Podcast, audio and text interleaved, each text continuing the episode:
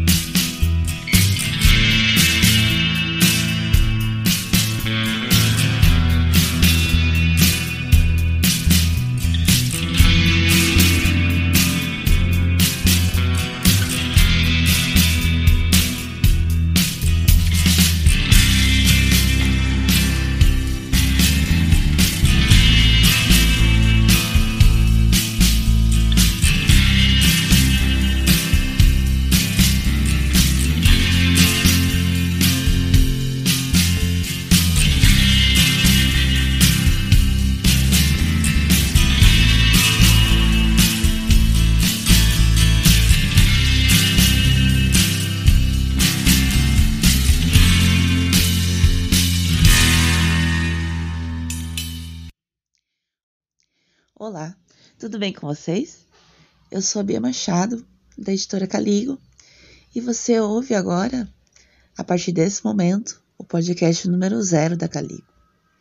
É, mais do que publicar, eu sempre disse que a Caligo tinha um compromisso de divulgar o trabalho desses autores, de mostrar o quanto esses autores nacionais ainda desconhecidos são tão é, bons na escrita, escrevem né, de uma forma que não fica nada a dever para os que já são muito conhecidos, né, tanto do Brasil como de fora, é, e que eles possam é, cada vez mais ter esse reconhecimento.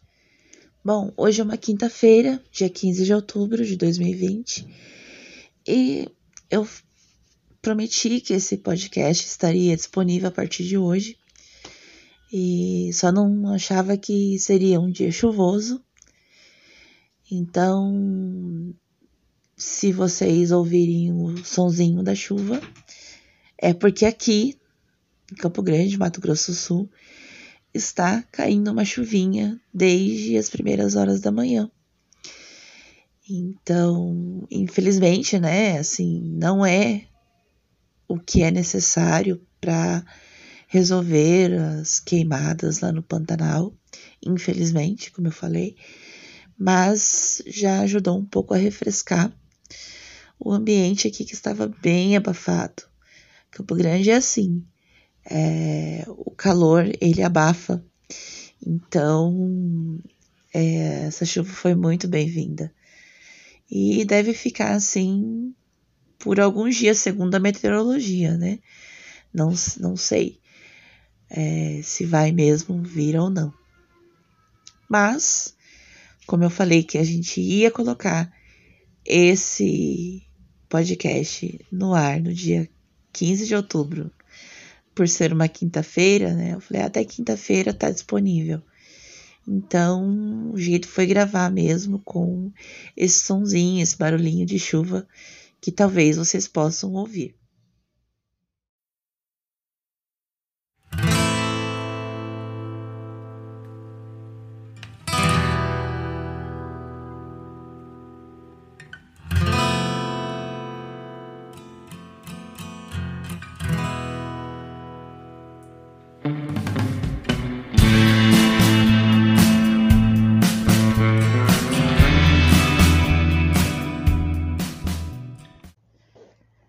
Dias atrás eu pedi para a escritora Yolandinha Pinheiro, que participa comigo do coletivo feminino As Contistas, que fizesse um depoimento a respeito de como é a produção dos contos dela de terror, né, o que ela escreve tão bem, e falasse um pouquinho a respeito de como é né, a composição deles. E ela fez isso em forma de entrevista com o filho dela, o Gabriel, é, fazendo as perguntas para que ela respondesse. Você confere agora então o resultado da entrevista.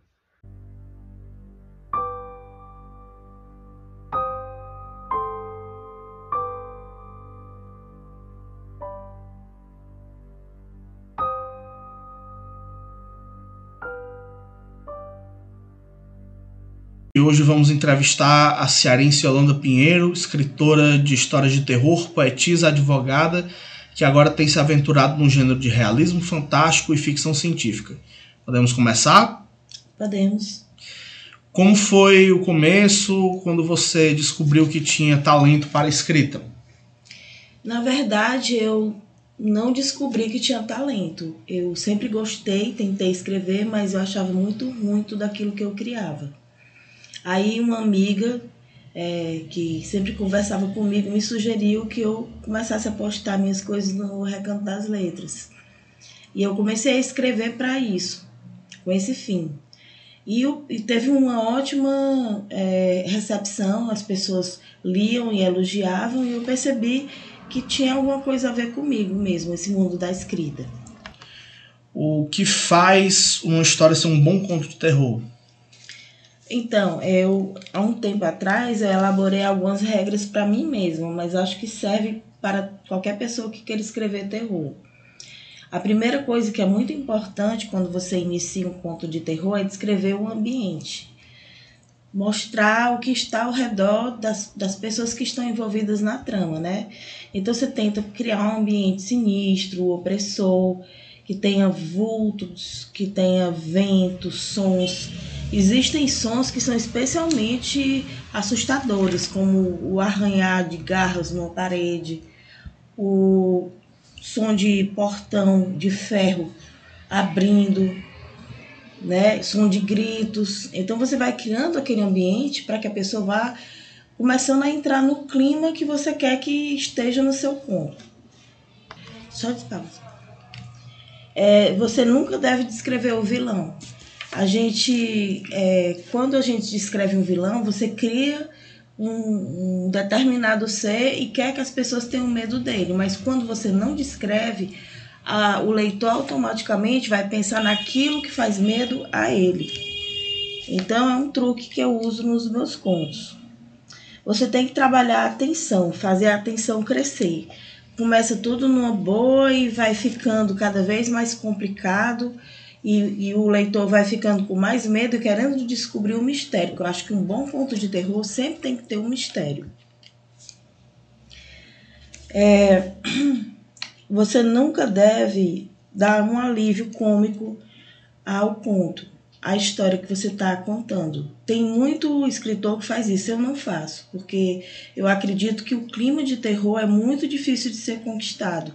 Aí, se você dá um alívio cômico, se você faz o leitor rir, você faz com que ele saia daquele clima que ele está imerso, que você teve tanta dificuldade de criar. E também é, você tem que criar uma empatia entre o leitor e a vítima porque o leitor tem que lamentar quando a vítima morre. Você tem que fazer com que ele se importe com o que vai acontecer. É, também uma técnica que eu uso muito é enganar o leitor. Eu dou pistas para que ele acredite que o que está acontecendo é uma coisa, quando na realidade o que está acontecendo é outra. Isso é, facilita muito quando você vai terminar, que você cria aquele impacto, né? Aquela surpresa que todo mundo espera o final ele é muito importante no conto de terror. Ele fecha a história e deixa o leitor pensando naquilo que ele leu. É, próxima pergunta: Como o mundo literário recebeu você? Como eu estava já dizendo anteriormente, o primeiro veículo, a primeira plataforma que eu utilizei para colocar meus contos foi o Recanto das Letras, né? Mas logo é, eu acabei também me engajando num concurso de terror chamado DTRL e posteriormente em outro chamado CLTS. Também é, participei de um concurso de contos chamado Entre Contos. Em todos essas, esses locais eu tive uma recepção muito boa, né? assim, dentro da perspectiva de que concursos de terror você tá ali para receber críticas e, e saber aproveitar o que é de importante nessas críticas. Porque a gente só, só cresce quando as pessoas apontam os problemas e a gente passa a resolvê-los e nos, nas próximas obras a gente já supera aquilo que estava com dificuldade. Pelo menos essa é a ideia. É, no Recanto das Letras, até hoje eu sou uma escritora muito lida.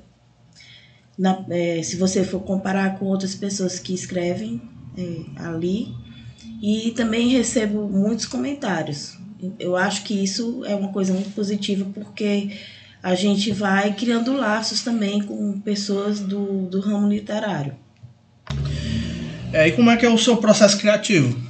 Eu não tenho exatamente um processo criativo, eu tenho ideias e eu começo a desenvolver histórias a partir dessas ideias. O começo é sempre muito fácil, porque eu estou sempre pensando nessas coisas, mas o desenrolar e o final, você tem que ter é, uma boa saída para as coisas que você cria.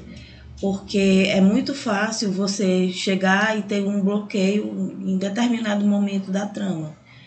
Aí eu, eu costumo dizer que eu tenho assim uma entidade que me dá ideias, que me sopra ideias no, no ouvido e acaba é, me proporcionando belos finais do jeito que eu gostaria que eles fossem. E o que é que você acha da literatura nacional sendo produzida de terror?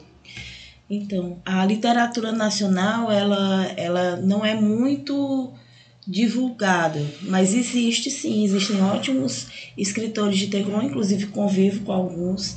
Eu poderia citar o Gilmar Silva, que escreveu Sistinas, a Glau Kemp, que também é uma pessoa que conheci desde o tempo que eu comecei a escrever, muito talentosa e está na mídia, e outras pessoas, por exemplo, do blog As Contistas, que é um blog que eu participo, que são escritoras de diversos gêneros.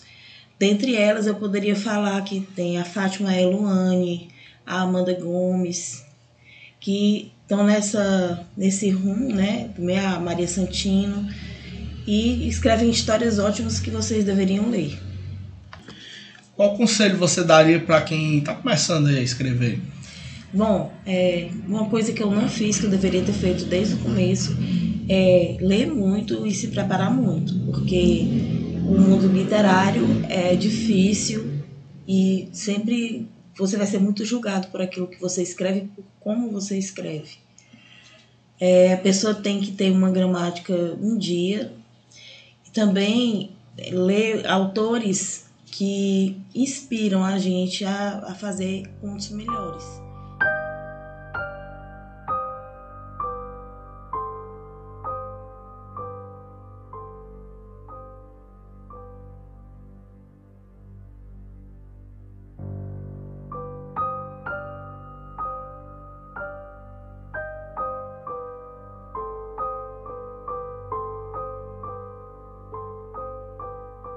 Como se dá essa transição entre o terror e o realismo fantástico? É definitiva?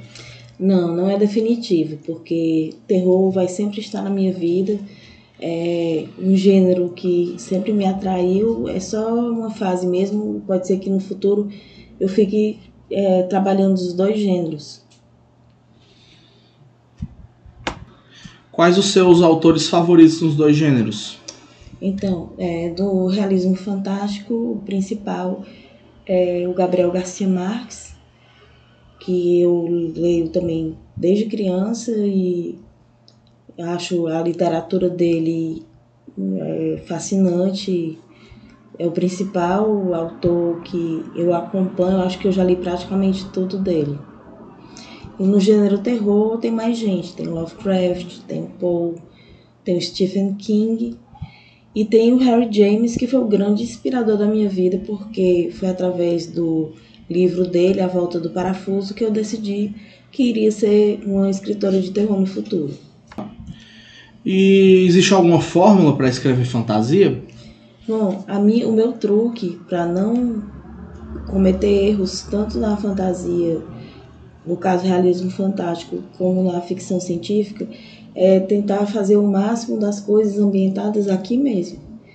É, quando as pessoas é, criam outros mundos e seres diferentes de nós, elas perdem muito tempo e muita paciência do leitor explicando como é esse universo, como são esses seres, e é uma maneira muito fácil de você perder a atenção do leitor.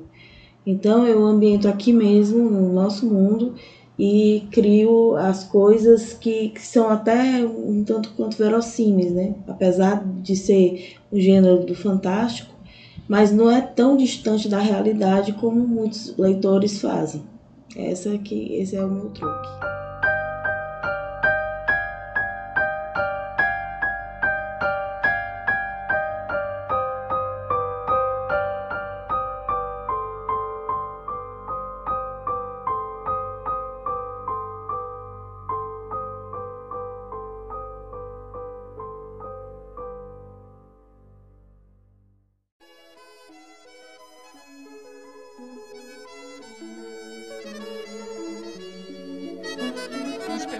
Também a Paula Giannini, que além de escritora, é artista do teatro, a respeito da situação né, de, com essa pandemia, é, de como está o teatro, qual é a visão dela a respeito disso. A pergunta é como está o teatro agora nessa fase de pandemia, e eu vou um pouco mais além, se o teatro vai sobreviver ao vírus. É, e eu respondo a, a essa questão com uma nova pergunta. Uma pergunta para você que está ouvindo esse podcast. E qual foi a última vez que você foi ao teatro? É, e por qual motivo você foi assistir a esse espetáculo? Você foi ao teatro para ver um artista conhecido da televisão? Você foi ao teatro para fazer um trabalho da sua faculdade, do seu colégio, ou você foi espontaneamente assistir uma obra de arte? Você teve vontade de ir ver aquela história encenada? É, essa é uma questão. Se a sua resposta foi sim, então a minha também é sim. O teatro sobreviverá é, o teatro vai sobreviver, até porque ele existe desde a Grécia Antiga. Mais que isso, desde a Idade das Pedras, quando os homens faziam a sua imitação aí de cenas reais para uma caçada. É, isso é o teatro.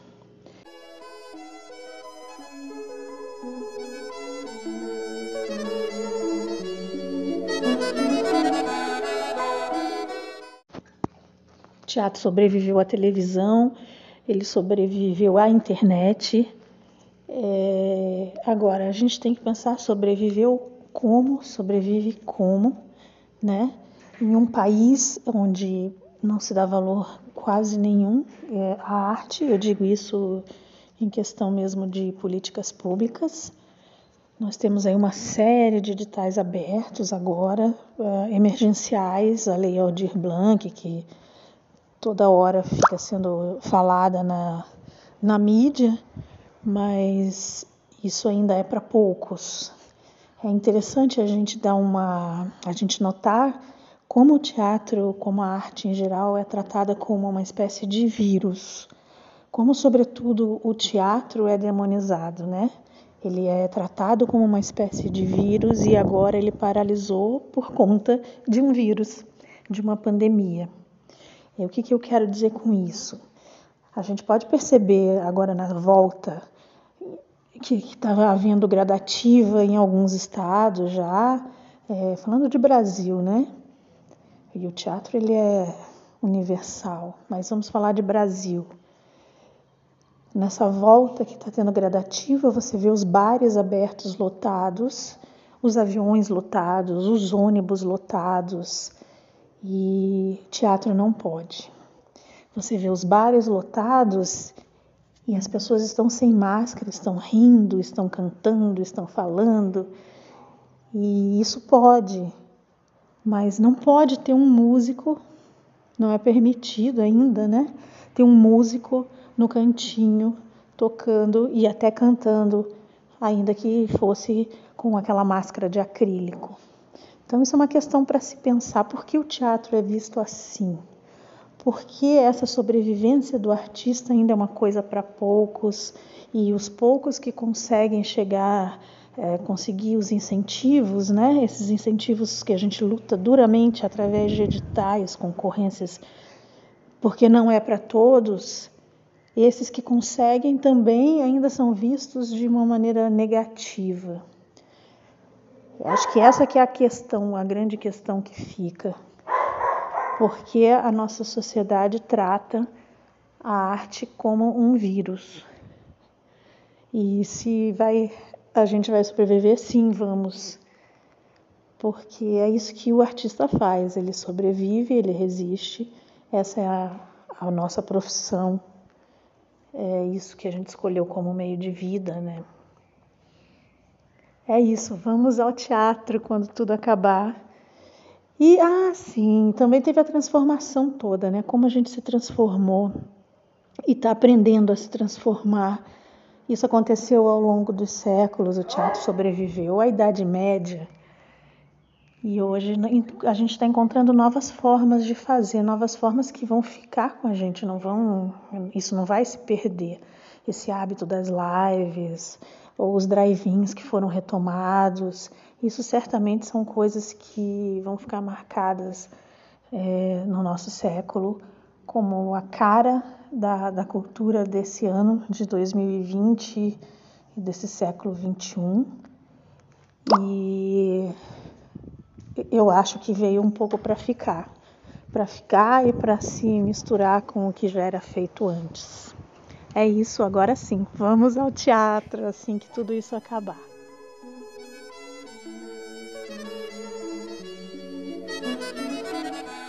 Bom, respondendo a pergunta da Paula, a última vez que eu fui ao teatro foi num sábado, antes do dia 18 de março, que foi o dia em que eu entrei oficialmente de quarentena.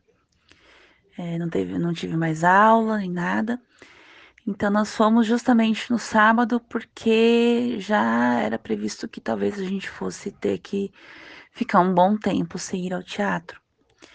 Uh, eu fui com a Cristiane, a professora que trabalha comigo na escola, uma amiga, e é costume nosso sempre, né, prestigiar as peças de teatro que acontecem aqui, principalmente do Fernandes Ferreira, que tem uma produção assim bem bacana.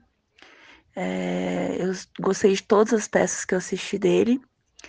E ele é professor, coordenador do curso de artes cênicas e dança da UEMS aqui de Campo Grande MS. E é um dos grandes talentos do teatro que nós temos aqui que vale a pena conferir. Eu, desde pequena, desde criança, talvez uns 9, 10 anos, eu gosto de ler, inclusive, peças de teatro. Sempre achei legal a, a estrutura né, do, do texto em forma de roteiro teatral. E li é, vários e vários livros, não só de peças infantis, que eu achava na biblioteca da escola, é, onde eu estudava, mas também continuei fazendo leitura a partir do momento que eu achei livros também nesse formato lá na escola que eu trabalho. Então, nesse formato eu li O Alto da Compadecida, né, que é uma peça de teatro. Uh, também gosto muito uh, do Pagador de Promessas, né, que eu tinha assistido na televisão.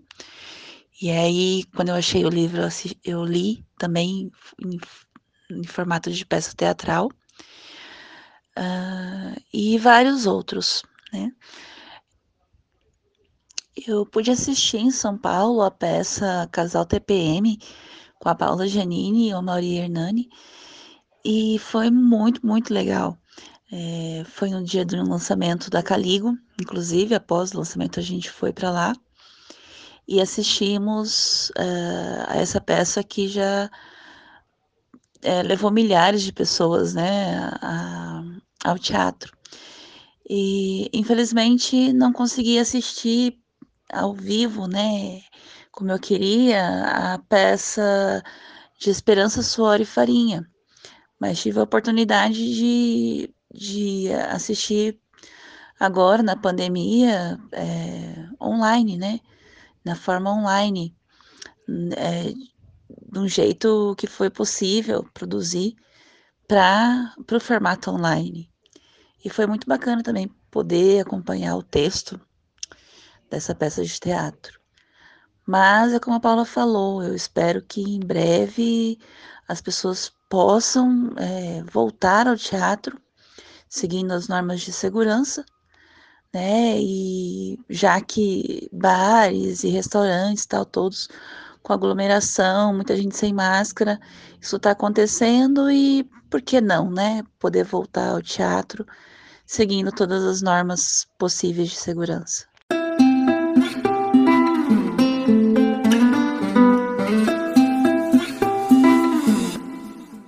Eu também perguntei para a Paula o que ela está escrevendo hoje. Bom, o que, que eu estou escrevendo agora? Nada e tudo. Um, eu achei que a minha produção estava muito baixa esse ano, porque eu foquei, estou focando muito na tentativa da sobrevivência do teatro, que é o meu ganha-pão ainda, é, nos editais, enfim. Mas esses dias andei dando uma juntada aí nos meus. Uma, uma olhada no que eu produzi nos meus contos, contos avulsos, e até que foi um material de um volume bom. Uh, eu estou no meio de um romance que chama O Inferno Somos Nós, fala sobre as relações contemporâneas, sobre a dificuldade de nós lidarmos com o outro, sempre tão próximo da gente, o vizinho, é, como que a gente vai respeitar as diferenças e as bandeiras todas que a gente levanta de igualdade se a gente não consegue conviver bem nem com o nosso próprio vizinho, às vezes nem com quem está dentro da nossa própria casa. Esse é um, tá pela metade. Pretendo retomar. Estou também com um outro projeto que vai ter o título Histórias que eu não vivi, que é sobre uma questão que me incomoda muito, que me não é me incomoda, mas uma questão que me chama muito a atenção, que é o lugar de fala e eu defendo que lugar de fala de escritor é no papel, lugar de fala de artista é no palco. É, e sim, nós podemos, desde que com o devido respeito, nos vestir de qualquer pele para criar qualquer personagem. Então, é uma série de contos, histórias que eu não vivi. E tenho também um outro projeto em andamento sobre mulheres protagonistas históricas, reais e imaginárias ah, que partem de uma pesquisa da árvore genealógica da minha família, que parte da Marieta Baderna, uma bailarina emblemática da época de 1800. Então é isso, tem mais uns outros projetinhos em andamento, dramaturgias, coisas, enfim, escrevendo, né? A gente tem que escrever sempre. Obrigada, Bianca, Bia Machado, Amana, obrigada, Caligo. E parabéns por esse projeto tão bonito que você está fazendo. Um beijo.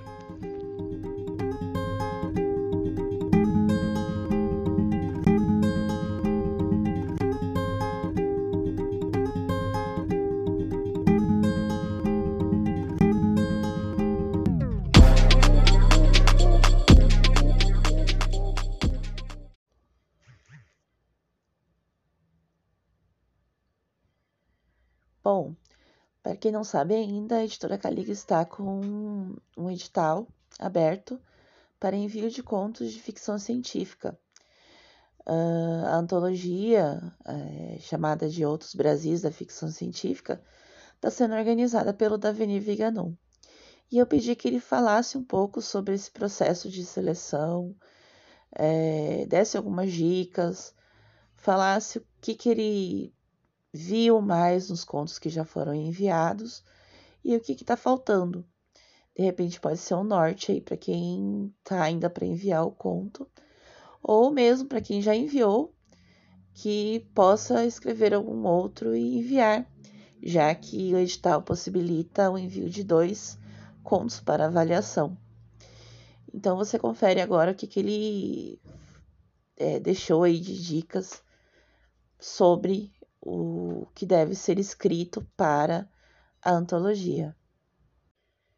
Inclusive, sábado, agora, dia 17 de outubro, às 18h30, horário de Brasília, você pode conferir uma live no Instagram comigo e com o Davenir a respeito da antologia. É, fica o convite para que você possa estar com a gente. Olá pessoal, meu nome é Davinir Viganon, eu falo como organizador da antologia Outros Brasis da Ficção Científica, que vai sair pela editora Caligo, e que está com o edital aberto, inclusive, né? Para a gente receber os contos até o dia 1 de dezembro de 2020.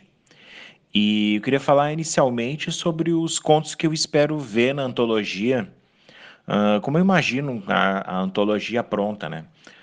Primeiro lugar, é meio óbvio, mas tem que ser dito também, né? Que queremos contos, né? E não poemas, quem sabe no futuro, né? Nem noveletas, porque simplesmente não tem espaço, e muito menos romances, né? Porque senão o livro vai pesar mais de 100 quilos a unidade, né?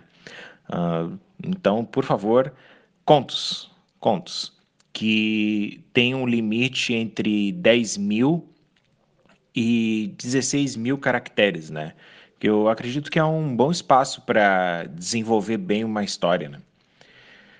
E é importante lembrar também que a gente quer fazer um livro que apresente uma ficção científica escrita no Brasil, sobre o Brasil e os brasileiros também. Uh, é bem difícil definir o que, que é ficção científica, né? Porque outro elemento que a gente, a gente tem que salientar também é que é ficção científica, né? Que ela é muito difícil de definir uh, e também não cabe fazer uma explicação sobre o que é, porque porque acho que um programa de uma hora acho que ainda ser pouco só para falar sobre o que tentar definir o que é ficção científica, mas para ajudar assim a quem for enviar o conto, a quem pegar a história, uh, tentar imaginar se a história de vocês uh, sem uma tecnologia, se vocês removerem o, ele o elemento da tecnologia que vocês querem abordar na história, se ela não ficar a mesma coisa, então acredito que vocês estejam no caminho certo, né? Porque se for alguma coisa facilmente substituível, então acho que é melhor uh, pensar bem a história, uh, algo que, que fale sobre a tecnologia influindo nas nossas vidas, né? Além disso, uh, também é bem-vindo né, elementos da nossa cultura, né? Pode ter regionalismo ou falar do Brasil como um todo, né? Mas não é a mesma coisa que ser ufanista, né? Falar do Brasil, né? Uh, acredito que seja mais para o inverso disso, né? Porque a ficção científica é para a gente imaginar outros mundos, né? E no caso dessa tecnologia também imaginar outros Brasis, né? Seja através do, de uma crítica, né? Ou de uma utopia, né? Seja utopia ou distopia, né? E aí que entra a, a forma como, como, como isso pode ser feito, né? Uh, pode ser usada qualquer vertente, né? Uh, são muitos subgêneros para usar, né?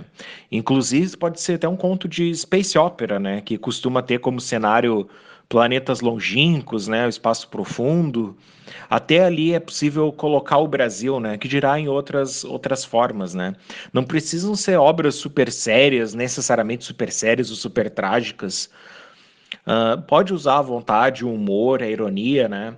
Mas tentem levar a sério a, a, a inserção da tecnologia que vai aparecer nos contos, né? No mais, a gente quer que. A gente quer o que se quer de qualquer conto, né? Se focar no protagonista, que, foca, que o protagonista seja bem construído, né? Uh, se for focado no enredo, que o enredo seja interessante, bem coeso. Se for focado num, numa prosa bem escrita, né? Que seja atento a essas especificações, né? Que a gente passa no edital, né? E, e é isso aí, pessoal. Eu espero eu espero muito ler os contos de vocês. Estou adorando ler os que eu já li até agora. Quero ler muito mais e eu aguardo a participação de vocês.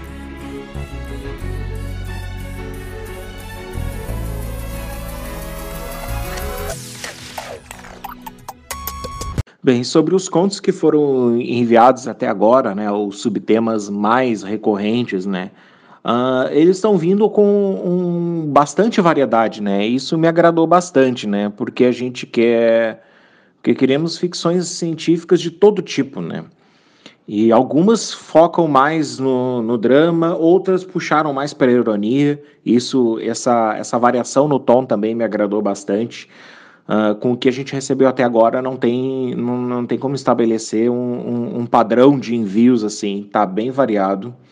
Uh, talvez o que se destaque mais né, é os robôs, né? Que é um termo bem popular na ficção científica, né? O robô é um como personagem, como tema, ele é bem popular, né? E, mas mesmo esses, assim, não são a maioria no, no, nos contos que, que, eu, que eu li até agora, que eu pude avaliar, né? Uh, infelizmente também eu não, ainda não recebi um conto que tem uma pegada mais regional, né? Por exemplo, usar a Amazônia, o Nordeste, ou que tem uma cidade específica uh, como um personagem na história, né? Uh, isso ia ser algo enriquecedor, né? Porque já que é uma, uma antologia que vai falar também sobre o Brasil, é, é importante porque o Brasil está muito longe de ser homogêneo, né? E, e é isso, pessoal. Espero que eu espero que essa variedade se mantenha também, né? Mas que, e, mas que também o pessoal não deixe de, de se atentar que precisa ser ficção científica, né? Uh, porque eu já li uh, histórias muito boas, mas que não tinham nenhum elemento de ficção científica. Então, tentem se atentar para isso, tá? E não deixe de tentar, não deixe de tentar mandar o seu conto para cá, porque com certeza vai ser lido e eu aguardo ansiosamente pela participação de vocês. E é isso aí, pessoal.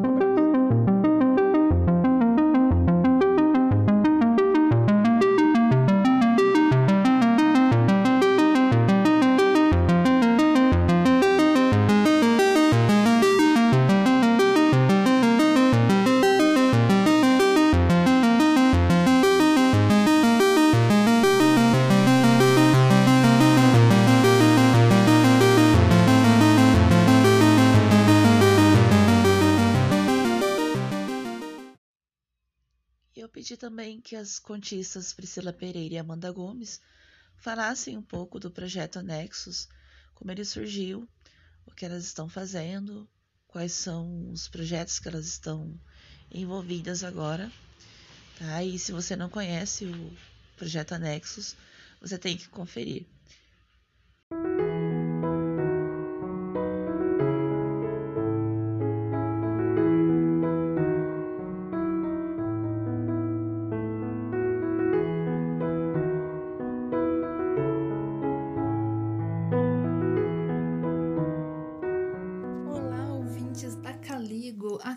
Priscila Pereira, uma das criadoras do projeto Anexos, e eu vou falar um pouquinho para vocês sobre o nosso projeto.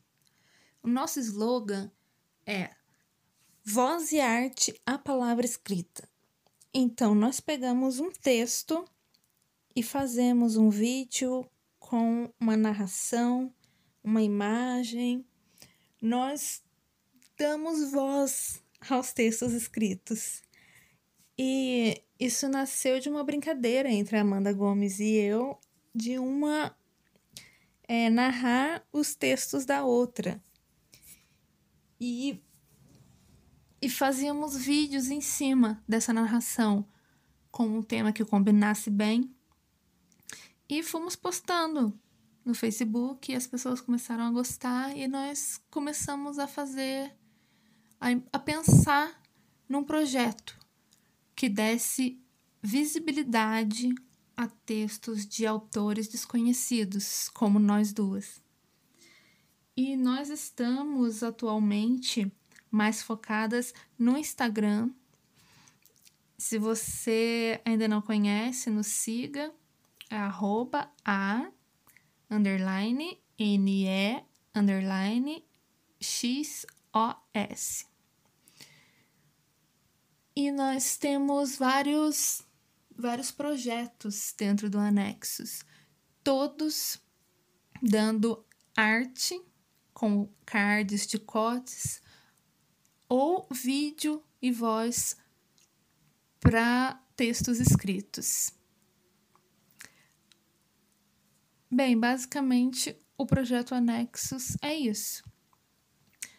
Nós queremos dar maior visibilidade aos autores iniciantes, mas temos também as, as nossas homenagens aos autores consagrados e conhecidos.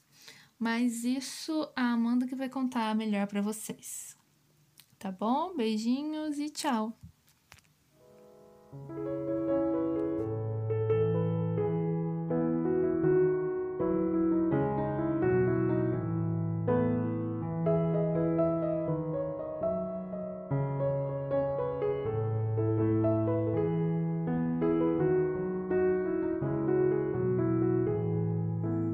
Você que está ouvindo esse episódio. Eu sou Amanda Gomes, do Anexos, e estou aqui para convidar você a conferir o nosso conteúdo. A Priscila já explicou o que é o Anexos, como nasceu, como surgiu, e agora eu vou contar um pouco sobre o que a gente produziu já, o que a gente pretende produzir, e espero que vocês gostem. É, a gente está com o nosso podcast, o Anexos Cast, que você pode ouvir é, lá no Spotify ou na sua plataforma de áudio preferida. E já contamos com vários episódios sobre literatura, sobre entretenimento e cultura pop em geral. E contamos também com duas coletâneas de poesias, uma em homenagem a Hilda Hilst e o outro é do Álvaro de Azevedo, vários poetas, ou várias vozes, vários poemas declamados belíssimamente pelos nossos convidados, pelas nossas vozes. E você que gosta de poesia, você que gosta desses poetas, tenho certeza que vai curtir bastante. Além do nosso podcast, também estamos lá no Instagram. E toda semana a gente está fazendo uma homenagem a autores, grandes autores. É, a semana voltou, começamos com a Clarice Lispector, uma semana inteirinha com conteúdo sobre a uma semana inteirinha com conteúdo sobre a escritora, com codes, com vídeos, com narrações, com posts diversos, stories e ficou muito legal. Semana que vem a gente pretende continuar com outro autor e também fizemos agora, na verdade, é uma organização da Paula Giannini, um especial Dia das Crianças com as contistas, com um episódio muito bonito, muito delicado, é, especial para as crianças, com músicas, poemas e muito mais. Se você gosta, coloque os seus pequenos aí para ouvir, eles vão gostar, você também. E mais para frente, né, para fechar outubro, a gente vai fazer a Semana do Terror, é, em homenagem aos grandes escritores de terror e com vários conteúdos muito bacanas sobre esse tema. E esse é só o começo, né? A gente está pensando muitas ideias novas, muitas coisas bacanas, muitos convidados bons para comparecer ao nosso podcast. E é isso. Espero que vocês gostem. O convite está aberto. Nos sigam lá no Instagram, no Facebook, no YouTube. E muito obrigada. Beijo.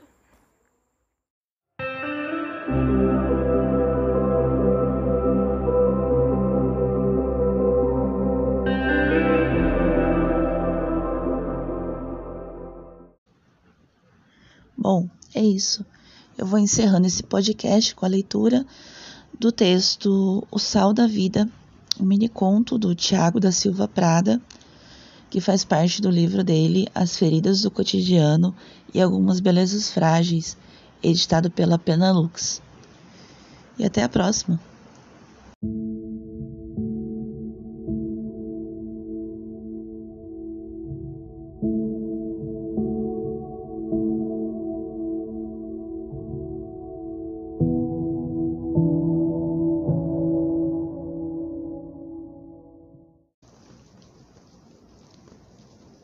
Sal da Vida, de Tiago da Silva Prada. Todo dia na esquina o velho trabalhava, com suas mãos doloridas e alquebradas pela artrite, ensacando a pipoca para as crianças, oferecendo um sabor mais agradável ao amargo da vida, sonhando sonhos tumulares, enterrados pelos dias cada vez mais curtos, de uma existência não reconhecida, invisível, de filhos distantes e uma aposentadoria na miséria, salgando a pipoca com suas próprias lágrimas, esperando até que o neto surgisse na dobra da esquina, trazendo o cigarro para os velhos pulmões inspirarem alguma sombria esperança na companhia de uma juventude que não esqueceu, e juntos verem a vida selvagem transformando a cidade, os seus moradores saudando as novidades e enterrando seus velhos.